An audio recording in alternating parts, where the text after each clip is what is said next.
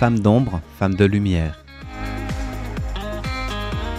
Bonjour à vous qui nous écoutez. Florian Dai vous amène aujourd'hui à la rencontre de Anaïs Xu, Xu Yawen. Bonjour à toutes et à tous et bienvenue dans ce nouvel épisode de Femmes d'ombre, Femmes de lumière. Aujourd'hui, nous rencontrons Anaïs Xu, de son nom d'origine Xu Yawen, une Taïwanaise qui habite en France depuis longtemps et qui est revenue quelques jours à Taïwan. Vous en aurez entendu parler si vous avez écouté les actualités de ces derniers jours, puisque c'est elle qui a gagné le prix de traduction décerné par l'ATTF, l'Association taïwanaise des traducteurs de français, pour la traduction du roman d'Annie Ernaux, L'écriture comme un couteau en mandarin. La remise des prix a eu lieu mardi, il y a deux jours, lors de l'ouverture du pavillon français au Salon du Livre de Taipei, le TIB, où elle a notamment remercié ses parents pour euh, accepter avec patience et bienveillance tous ses caprices et ne pas lui mettre d'obstacles, notamment donc dans l'apprentissage du français, de la traduction et ses désirs d'aller ailleurs. Ses parents étaient présents lors de cette remise de prix. Elle a également remercié ses éditeurs, son mari Gwenel Gaffric, que nous avions invité également au micro de RTI il y a quelques mois. Et puis il a été souligné qu'elle avait été nominée plusieurs fois depuis 2017 pour ce prix de traduction, notamment pour la traduction de La septième fonction du langage de Laurent Binet, pour deux romans de Jules Verne, euh, Deux ans de vacances et Vingt milieux sous les mers, qu'elle a traduit en mandarin. Et puis l'an dernier, elle a été nominée pour la traduction de Rien n'est noir de Claire Berset, à chaque fois donc pour des prix de traduction euh, de fiction. Et cette année, c'est pour une traduction non-fiction qu'elle a remporté ce prix de traduction donc parmi 32 ouvrages ayant été traduits en mandarin à Taïwan et publiés ces deux dernières années. Ce prix-là, m'invite vraiment à continuer cette aventure. Sinon, c'est un travail, j'avoue, que très, très souvent on travaille seul. Donc, euh, c'est aussi pour montrer le travail qu'on a fait vraiment derrière le livre. Souvent, on est caché derrière le livre. C'est aussi pour ça que je, suis, je, je viens de France spécialement pour recevoir ce prix.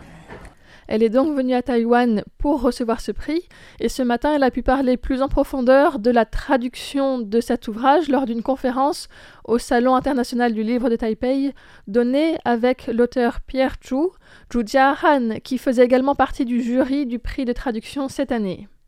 Ils ont commencé par présenter Annie Ernaux, qui est relativement connue à Taïwan, notamment du fait de son prix Nobel, mais avant cela, elle avait déjà plusieurs ouvrages traduits en mandarin ici. Et les conférenciers ont rappelé deux éléments que les Taïwanais ignorent peut-être, c'est-à-dire d'une part le fait qu'elle n'aime pas être appelée écrivaine, elle préfère écrivain, parce que pour elle, quand c'est un homme, on ne spécifie pas que ce soit un homme écrivain, donc quand c'est une femme, il n'y a aucune raison de spécifier que ce soit une femme écrivain, c'est juste une personne qui écrit. Et le deuxième point qu'ils ont spécifié est son engagement. Son engagement politique, elle a signé notamment une tribune pour la libération d'un journaliste algérien publié dans Le Monde. Et suite à cela, elle, s'est vue refuser un visa pour se rendre au Salon du Livre d'Alger l'année dernière. Ensuite, Anna Issu a abordé la question du style et des sujets aigus que Annie Ernaux évoque dans ses récits, que ce soit des affaires extra-conjugales, comme dans Se perdre ou dans l'événement, que ce soit l'avortement comme dans l'occupation ou bien les armoires vides, où il est question de comment protéger la liberté de son utérus alors que l'avortement est illégal à cette période en France. Tous ces sujets qu'elle aborde sont des sujets épineux, mais si vous avez déjà écouté une interview d'elle, vous aurez vu qu'elle parle d'une façon très douce. Si on n'écoute pas avec attention, on dirait qu'elle raconte quelque chose de très agréable, alors qu'en réalité, chaque mot est coupant. Au moment de traduire Annie Ernaux, comme ce livre est un entretien, ce décalage était très important pour moi. C'était donc une des premières difficultés à laquelle elle s'est trouvée confrontée au moment de la traduction, cet écart entre un ton de voix très doux et des mots coupants. Ensuite, elle évoque comme deuxième difficulté le fait que les phrases d'Annie Ernaux soient souvent très fragmentées, lors de tout premier test de traduction, elle a proposé aux éditeurs deux versions, Une qui respectait plutôt ce rythme haché, puisque dans l'original il y a beaucoup de virgules, de points, des points de suspension, des tirets, des parenthèses. Et puis une deuxième version qui est beaucoup plus fluide pour en parler avec l'éditeur. Et finalement, c'est la version plus proche du style original qui a été conservée. Lorsque ce livre est sorti, j'ai entendu plusieurs personnes commenter le fait que la lecture n'était pas facile parce que les phrases sont fragmentées, comme si elles n'avaient pas fini son propos. Chaque bout est coupé et il n'y a pas de continuité dans le discours. C'est dû d'une part au fait que son style est comme ça et d'autre part au fait que, comme elle explique dans le livre, une fois qu'elle commence à écrire pour répondre à une interview par écrit, elle ne revient jamais en arrière modifier ce qui est déjà écrit. Elle n'a donc pas fait de retouches et j'ai fait de mon mieux pour rester fidèle à cette intention.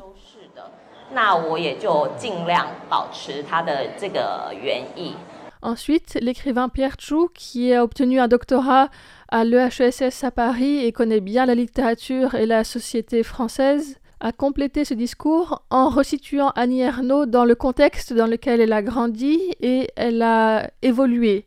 C'est-à-dire qu'elle est originaire d'une classe sociale plutôt basse, et le langage parlé par ses parents est différent du langage qu'elle a appris à l'école. C'est une langue plus belle, plus soutenue. Et Annie Ernaux a ensuite ressenti une forme de culpabilité parce qu'elle aime cette langue qu'il y a dans les livres, cette langue de la littérature. Et donc il y a une forme de tension entre une forme de fidélité ou de trahison par rapport à ses origines sociales plus modestes. Pierre Chou compare cela avec l'Odyssée d'Ulysse qui doit dépasser les sirènes et les tentations pour pouvoir ensuite se retrouver et retrouver son identité, puisque avant il avait perdu son identité en disant je ne suis personne pour s'échapper. C'est un passage obligé. Le chant des sirènes est magnifique, mais elles n'ont pas d'âme, aucune expérience humaine. Elles chantent merveilleusement bien et sont capables de faire sombrer les hommes. Ulysse peut faire comme les autres et ne pas écouter ses chants, mais pour rentrer chez lui et pouvoir transmettre ses expériences, il choisit de les écouter lorsqu'il passe à proximité. Annie Ernaux a vécu quelque chose d'un peu similaire. La langue de l'ennemi est très belle, mais elle ne transmet pas ce qu'elle veut dire, elle doit résister à la tentation. En tant que traducteur ou traductrice, on peut aussi comparer notre parcours à une odyssée. En tant que journaliste, il faut aussi résister à la tentation d'embellir le texte, d'employer des mots plus jolis pour pouvoir arriver à rester fidèle à l'intention de l'auteur et conserver cette authenticité. Effectivement, le style d'Annie Ernaux n'est pas qualifié de beau esthétiquement, et quand elle a eu le prix Nobel, les personnes qui lui ont décerné euh, disent de son écriture qu'elle est clinique, qu'elle est blanche et plate. Et ces trois adjectifs ne sont pas faciles à traduire. On voit une, froideur, une précision qu'on retrouve d'ailleurs dans le titre du livre, l'écriture comme un couteau. D'habitude, je n'aime pas ajouter des notes de traduction. Je trouve que ça coupe la lecture. Mais ici, je ne voulais pas qu'il y ait que ma voix. Je voulais montrer comment ces mots sont discutés. Pour Blanche, par exemple, j'ai chargé plusieurs références académiques. Roland Barthes parle d'écriture blanche, de J'ai trouvé d'autres synonymes, non pas pour avoir une définition figée des mots chinois à employer, mais pour qu'en lisant ces adjectifs, on puisse mieux en saisir le sens.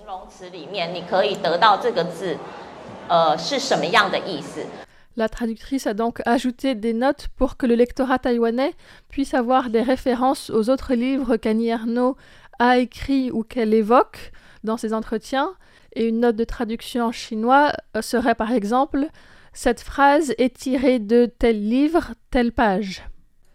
Et le fait que l'écriture d'Annie Ernaux soit euh, riche et remplie de références était aussi un défi pour euh, la traductrice, qui n'avait pas fait d'études de littérature française ou européenne et donc qui a dû se renseigner beaucoup pour mener à bien cette traduction.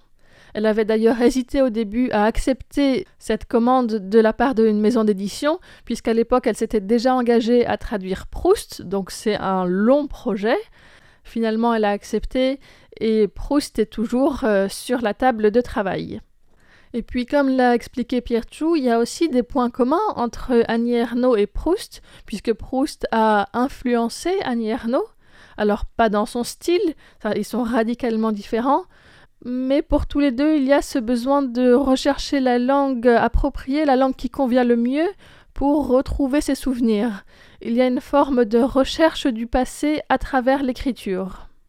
Voici donc ce qui a été partagé aujourd'hui même par la lauréate du prix de traduction Anaïs Shuyawan et elle-même ainsi que les autres euh, nominés pour ce prix de traduction seront par la suite invités à se rendre dans les différents départements de français des universités taïwanaises pour partager avec euh, les jeunes apprenants de français leur expérience de traduction parce que c'est vrai que c'est souvent un rêve qu'ont les élèves de langues étrangères de devenir traducteurs par la suite.